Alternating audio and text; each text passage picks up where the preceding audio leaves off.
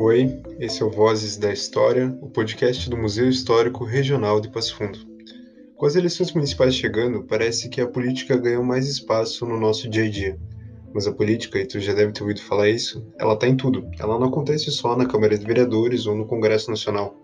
Na verdade, ela aparece em cada uma das nossas relações durante o dia. No trabalho, em casa, na escola, nas universidades. Nós articulamos, discutimos, negociamos o tempo todo. Nós somos todos, então, seres políticos. Se somos seres políticos, os museus, enquanto instituições públicas, também são. No episódio de hoje, a gente inicia uma conversa sobre museus e política. Eu digo que a gente inicia porque falar de museus dentro de uma ideia ampla de política significa falar sobre coisas como poder, como Estado, políticas públicas, e cada um desses conceitos ia precisar de alguns episódios para serem trabalhados. Mas a nossa ideia principal nesse programa é primeiro tentar entender de uma forma geral como esses conceitos aparecem dentro do universo dos museus e também, num segundo momento, falar sobre como os museus são usados no discurso político. Pode ser bastante coisa, eu sei, mas é muito importante. Vamos lá!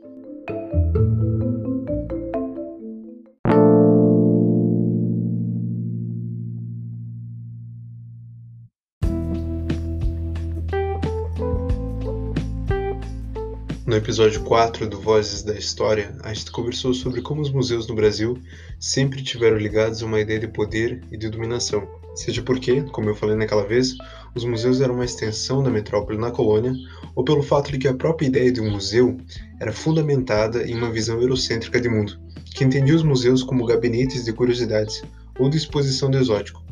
Essas ideias, como a gente sabe, vão continuar presentes no século XIX e também no século seguinte. Mas a partir de 1920, os museus no Brasil vão assumir novos papéis. A segunda década do século XX foi um período bem agitado da história brasileira.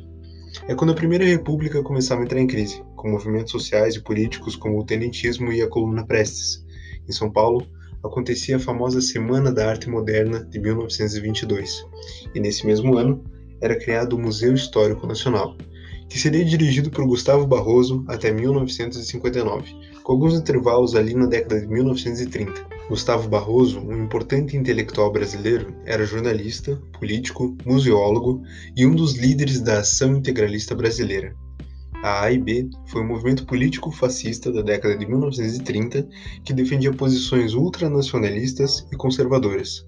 E Gustavo Barroso, como um de seus principais ideólogos, foi o que mais defendeu o antissemitismo dentro do integralismo. Vai ser o Gustavo Barroso também um dos responsáveis pela institucionalização dos museus no Brasil e pela formação dos profissionais que atuariam nesses espaços. Eu falo mais do Gustavo Barroso depois, mas o que é importante a gente pensar agora é que essa institucionalização dos museus significava na prática que os museus se tornavam uma parte do Estado, e nesse período de um Estado centralizado e de tendência autoritária. A centralização é uma marca do Estado brasileiro, em maior ou menor grau de acordo com o período. E aqui eu posso estar falando da centralização política, quando diferentes partidos ou movimentos convergem para uma direção comum, por exemplo. Ou a centralização do poder, quando a possibilidade de tomar decisões ou influenciar no destino de alguns espaços pertence a poucos.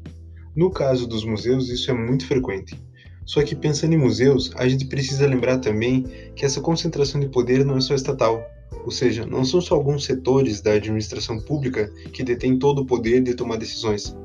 Na verdade, e principalmente em relação a museus locais, podem existir grupos, fora do poder público, que dominam muitas das pautas que são discutidas nos museus. Em outras palavras, existem grupos que podem determinar o que vai ser exposto, qual a narrativa histórica que vai ser seguida, quem deve ser lembrado e coisas assim. Para entender melhor como isso funciona, a gente pode pegar a ideia de hegemonia social ou hegemonia cultural do filósofo italiano Antonio Gramsci. Para Gramsci, e aqui eu estou correndo um risco bem grande de simplificar o conceito dele, a cultura, a partir do começo do século XX, vai ter um papel fundamental na relação entre as classes sociais. Vai ser através da cultura e dos intelectuais que as classes dominantes vão tentar dar legitimidade para sua visão de mundo. E os museus são uma parte estratégica para a consolidação dessa hegemonia. De uma forma resumida, aqueles que detêm o poder econômico e político muitas vezes utilizam os museus e outros espaços culturais como lugares de legitimação, lugares onde eles podem vir e podem construir narrativas que justifiquem a sua posição na sociedade. No processo, muitas vezes demorado de construir o episódio do Vozes da História, a gente sempre acaba indo em uma direção diferente do que pretendia no início.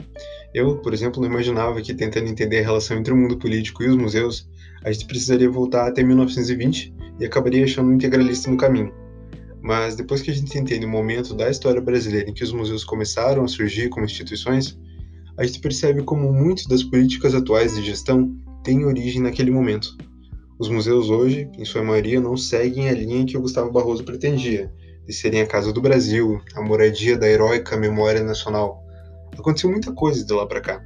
A historiografia mudou, a democracia foi e voltou algumas vezes, a museologia mudou, mas uma coisa é certa: os museus sempre vão ser úteis no jogo político, e a política não esquece os museus. Então respira aí que a gente continua em seguida. O Museu Histórico Nacional representava para Vargas uma excelente ferramenta na construção da imagem de estadista eminente, herói nacional e patrono de museus.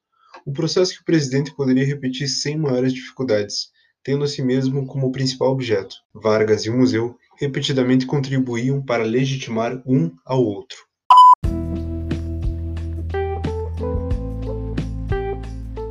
Com a Revolução de 1930 e a ascensão de Getúlio Vargas, houve o conhecido movimento do novo governo de tentar se distanciar da ideia política que imperava no Brasil desde a queda da monarquia. É nesse contexto que a Primeira República, que terminava ali, passava a ser chamada de República Velha, a república cheia de vícios e erros das velhas oligarquias. Um novo governo surgia e a história nacional precisava ser reescrita. E vai ser com esse objetivo que Vargas vai se aproximar então do nosso amigo já citado, Gustavo Barroso. Através do Barroso, Vargas vai usar o Museu Histórico Nacional como instrumento de legitimação política e como uma forma de se colocar junto dos grandes nomes da história nacional. O trecho que eu citei antes é do artigo escrito por Luiz Mário Ferreira Costa, intitulado Gustavo Barroso e a Criação da Casa do Brasil, que como sempre vai estar linkado aqui na descrição do episódio.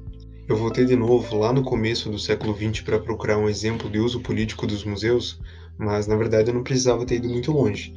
No começo desse mês, que no caso é outubro, três museus de Berlim foram vandalizados e algumas peças históricas foram danificadas. Segundo as informações que foram divulgadas até agora, esses ataques podem estar ligados a teorias da conspiração absurdas que eu não vou tentar explicar aqui, mas que têm aparecido com muita frequência em várias partes do mundo e tomado conta do debate político, inclusive. Em 2018, quando aconteceu o um incêndio no Museu Nacional do Rio de Janeiro, no ápice da polarização política que resumia as eleições daquele ano, políticos dos dois lados usaram o museu nos seus discursos.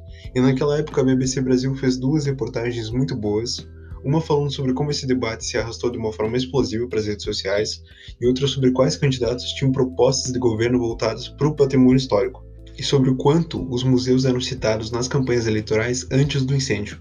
Só dois candidatos tinham propostas de preservação patrimonial no seu plano de governo, ambos de esquerda mas eles também foram criticados pela má gestão de recursos do Museu Nacional em outros anos. Já entre os candidatos de direita ou do centro, nenhum possuía propostas específicas para os museus. Mas aqui é preciso atenção porque a falta de propostas ou a inação em relação aos museus muitas vezes faz parte de um projeto de desestruturação e dissolução dos espaços museais.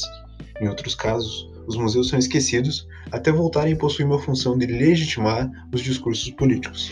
Os museus, então, são ferramentas, como o Museu Histórico Nacional para Vargas ou como os museus idealizados por Hitler para contar a história do Terceiro Reich. E os museus ainda podem ser alvos. Mesmo que os ataques em Berlim não fossem diretamente contra os museus ou suas exposições, basta a gente lembrar do Queer Museu em 2017. Porque os museus, em seu processo de reformulação, a partir de uma nova museologia, começam a criar espaços de questionamento do poder dominante e dos discursos políticos que tentam se apropriar da memória e da história. Os museus, complexos e desiguais muitas vezes, criam, nem que seja por alguns instantes, uma ideia de igualdade, quando coloca todas as histórias como iguais perante o visitante.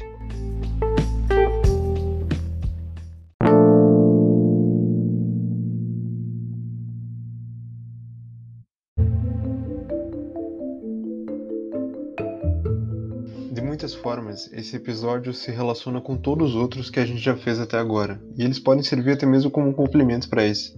Nesse programa foi fundamental o artigo que eu citei, do Luiz Costa, e também o artigo Museus e Poder, Enfrentamentos e Incômodos de um Pensar e Fazer, escrito por Nilson Alves de Moraes. Como eu falei, é bastante coisa, e dentro de museus e política, a gente ainda podia fazer uma discussão sobre museus de democracia, por exemplo, mas que, quem sabe, fica para um próximo episódio. Aliás, esse episódio abre a nossa terceira temporada, a última do ano, e as outras duas estão incompletas lá no Spotify e no Anchor. Tu pode escutar e compartilhar se tu gostar. Esse episódio foi revisado e produzido pela equipe do MHR. O meu nome é Abner Lopes, eu sou estagiário do MHR, estudante do curso de História, e esse foi o Vozes da História, o podcast do Museu Histórico Regional de Passo Fundo. Até mais!